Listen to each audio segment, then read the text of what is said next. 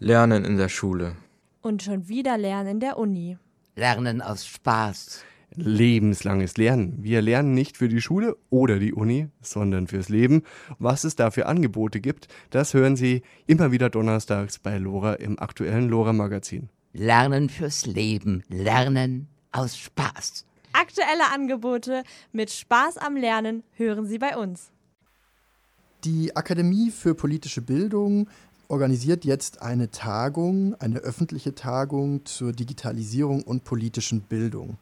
Die wird stattfinden von 28. bis 29. April. Und das Spannende an dem Themenkomplex ist ja, dass die Digitalisierung in diesem Bereich von zweierlei Interesse ist. Einmal als Medium der Vermittlung von politischer Bildung und andererseits als Gegenstand der politischen Bildung, so, also Stichwort Medienkompetenz. Was sind denn die zentralen Herausforderungen für die politische Bildung bei der Digitalisierung? Die Herausforderungen, die müssen tatsächlich auch bei diesen beiden Dimensionen, die Sie skizziert haben, gedacht werden. Einerseits politische Bildung als Disziplin äh, muss natürlich ihre Methoden und de facto auch den Instrumentenkasten anpassen. Das heißt, alles, was die Digitalisierung, digitale Technik mit sich bringt, natürlich auch in die Lernprozesse mit integrieren. Dadurch wird sie einerseits zeitgemäß, andererseits effektiver. Das heißt, wir sprechen hier beispielsweise über Integration von KI, über VR, über Game-Based Learning. Das sind alles äh, neue Instrumente, die der Disziplin sehr gut tun. Auf der anderen Seite muss man natürlich auch äh, ja, den Fokus der politischen Bildung etwas revidieren bzw. schärfen. Und hier, glaube ich, tut sich mehreres. Erster Punkt ist, es geht in der gegenwärtigen politischen Bildung nicht weniger darum, konkretes Informationswissen zu vermitteln. Das heißt beispielsweise, wie viele Abgeordnete hat der Bundestag oder wie viele Parlamentarierinnen sind im Europäischen Parlament. Das kann man nachgoogeln, äh, das bekommt man in der heutigen Zeit sofort mit. Uns geht es jetzt vielmehr um Zusammenhänge, um das Einordnen und ums Rahmenwissen. Das ist der eine Punkt. Der andere Punkt ist, insgesamt digitale Kompetenzen zu vermitteln, ist natürlich das A und O. Weil Bürgerinnen und Bürger bewegen sich in einer neuen Öffentlichkeit, die digitalisiert ist. Und in dieser äh, Öffentlichkeit müssen sie sich oder sollten sie sich souverän bewegen können. Und das ist natürlich der Aufgabenbereich politischer Bildung und ganz besonders natürlich klarkommen in dieser neuen Öffentlichkeit mit der spezifischen Kommunikation, die wir alle verinnerlicht haben, aber die viele Fallstricke hat, wie Fake News, Filterblasen, Verschwörungsmythen. Und dafür müssen wir zusätzlich qualifizieren, müssen Sensibilität bei Bürgerinnen und Bürgern ja, hervorrufen und walten lassen. Lassen Sie uns mal den ersten Themenkomplex näher angucken, also um die Medien der Vermittlung politischer Bildung.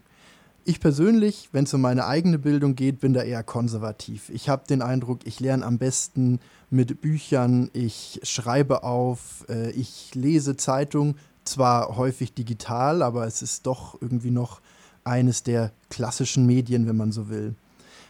Sind die neuen Medien gut dazu geeignet, aus Ihrer Perspektive politische Bildung zu vermitteln? Oder könnte es nicht sein, dass wir uns da in Spielereien verwickeln, die uns letztlich an den Kernpunkten, die wir lernen möchten, vorbei navigiert? Ein sehr guter Punkt und auch ein Punkt, der uns alle, die mit der politischen Bildung beschäftigt sind, tatsächlich umtreibt was Sie skizziert haben, nämlich die, der nach wie vor hohe Stellenwert der klassischen Medien und klassischer Methoden und Instrumente ist natürlich schon ein Zugangspunkt, der einen Teil der Bevölkerung nach wie vor sehr gut anspricht. Und äh, den muss man natürlich auch weiterhin verfolgen und der hat seine Vorteile.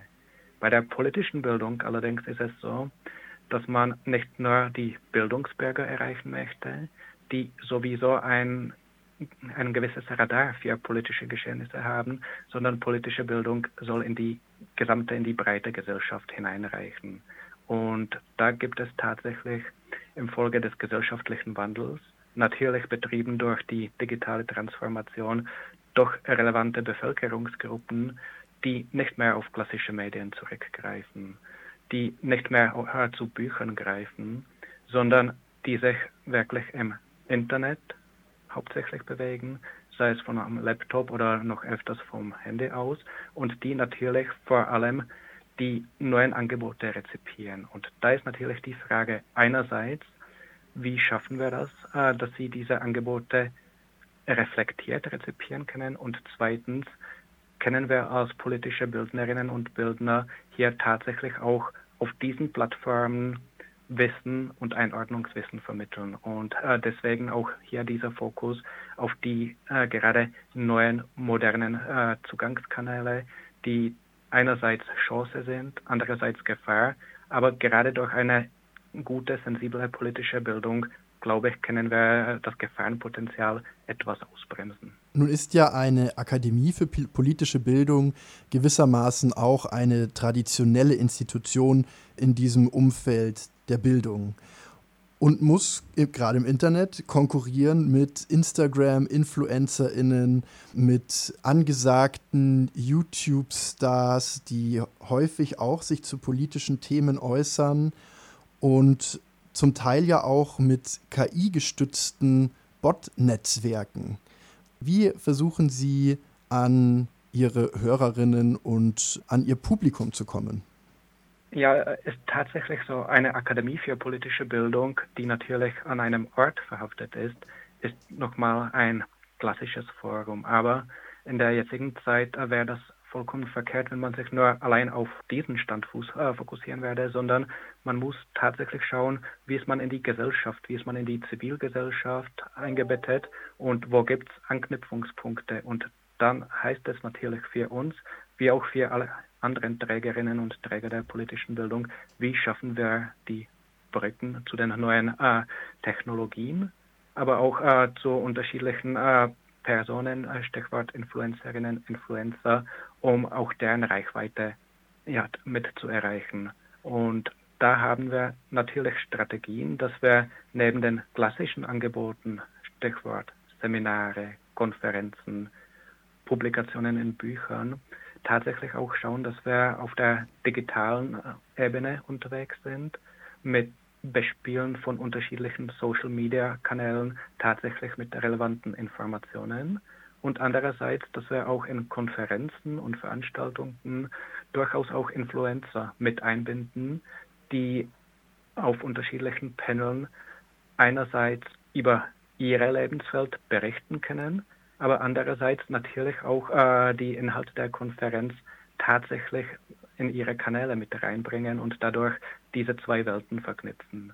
Und ich glaube, gerade jetzt eine erfolgreiche politische Bildung ist eine politische Bildung, die die klassische Welt mit der modernen verknüpft und de facto ja, als eine neue Einheit abbildet, wo man sich nicht entweder oder bewegt, sondern wo man hin und her switchen kann, aber wo das tatsächlich auch automatisch geht und wo man auch in der Lage ist, und das ist das Zentrale, die Informationen, äh, denen man begegnet, auch einzuordnen, zu reflektieren und dann äh, natürlich auch zu sieben, was ist relevant, was ist weniger relevant, was ist falsch und was ist objektiv richtig oder nachvollziehbar. Ja, das ist äh, der zweite Themenkomplex, den wir schon angesprochen haben, die Medien- und Digitalkompetenz als Gegenstand in der politischen Bildung.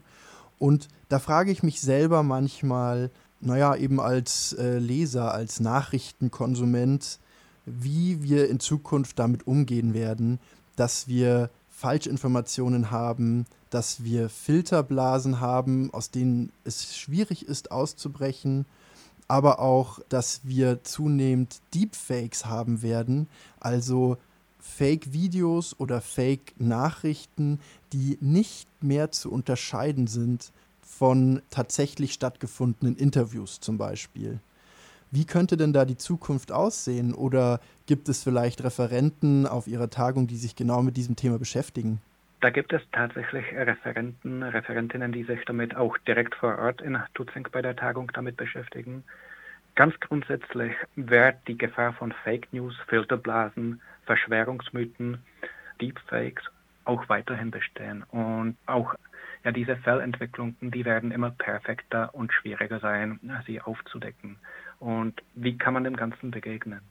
Wir sind überzeugt, dass es äh, hilft, äh, wenn man auch das Verständnis vermittelt, was sind Fake News? Wie entstehen Fake News? Was sind Filterblasen? Wie kommt es hierzu? Und wie kann man äh, Verschwörungsmythen in die Welt äh, rein, rausbringen? Und wenn das die einzelnen Bürgerinnen, Bürger, aber auch Jugendliche verstehen, die Logik dahinter, dann sind sie sofort auch selbstsensibler, wenn sie Informationen begegnen und dann denken sie kurz darüber nach, naja, stimmt das wirklich so wortwörtlich, wie es da steht, oder sollte ich das hinterfragen? Also wirklich das Wissen dahinter, was ist möglich, wie kann man Meinungen manipulieren, wenn dieses in der Gesellschaft vorhanden ist, dann ist man etwas ja, vorsichtiger in Bezug auf Informationen. Aber wie gesagt, die Entwicklung ist hier risikobehaftet, weil auch hier reicht es nicht, sich die Bildungsbürgerinnen und Bürger anzuschauen, die eine abonnierte Printzeitung haben, wo Informationen äh, tatsächlich noch in Kontext gesetzt werden, wo es Hintergrundinformationen äh, gibt, wo Zusammenhänge dargestellt werden, sondern die jüngere Generation und auch Teile der älteren Generationen, die holen sich ihre Informationen mittlerweile fast ausschließlich oder zu großen Teilen aus dem Netz. Das heißt aus äh, Facebook und ähnlichen Plattformen, aus Twitter-Nachrichten oder aus äh, unterschiedlichen Verläufen auf Messenger-Diensten. Und das hat den Nachteil, das sind wirklich sehr viele Informationshäppchen, die nicht in großen Zusammenhängen stehen, sondern wo man mit einer kurzen Nachricht, mit einem ja, Wissenshäppchen konfrontiert wird und diese konsumiert man. Und auch äh, diese Menschen schauen sich vielleicht Angebote von Qualitätsmedien im Internet an. Allerdings haben wir hier wieder äh, die Herausforderung, dass sehr viel Hintergrundinformation immer mehr hinter Bezahlschranken wandert. Das heißt, man schaut sich eher das an, was frei zugänglich ist, wieder ganz kurze Informationen mit weniger Zusammenhängen und aus diesen allen Informationen die man zusammensammelt, baut man sich seine Welt. Und wie gesagt, da fehlen wirklich die Anknüpfungspunkte und das ist das große Risiko. Und auch hier geht es darum, wirklich Sensibilitäten zu wecken, dass diese Informationshäppchen vielleicht ganz gut sind, um breites Wissen zu akkumulieren, aber dass es doch sinnvoll ist, auch mal über Zusammenhänge nachzudenken und dass man vielleicht das eine oder andere Abo abschließt, beziehungsweise dass man sich äh, wirklich dann auch extra Medien aussucht oder Angebote, die er in den Hintergrund gehen, in die Tiefe und äh, Zusammenhänge aufzeigen.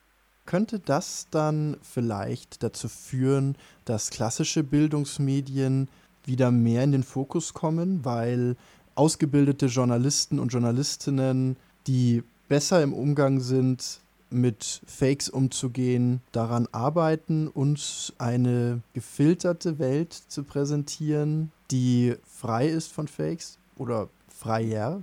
Äh, ja, das wäre tatsächlich so eine Bewegung äh, oder Rückbewegung, die durchaus einen Reiz hat, weil ausgebildete Journalistinnen und Journalisten, und wir reden hier über eine Idealwelt, weil das in der Realität ja auch nicht immer so an äh, das Optimale herankommt, sind wirklich Gatekeeper die Informationen rausfiltern, die diese Zusammenhänge machen und die erleichtern es natürlich den äh, Leserinnen und Lesern oder Zuhörerinnen und Zuhörern, Phänomene, gesellschaftliche Phänomene, politische Phänomene einzuordnen und zu verstehen.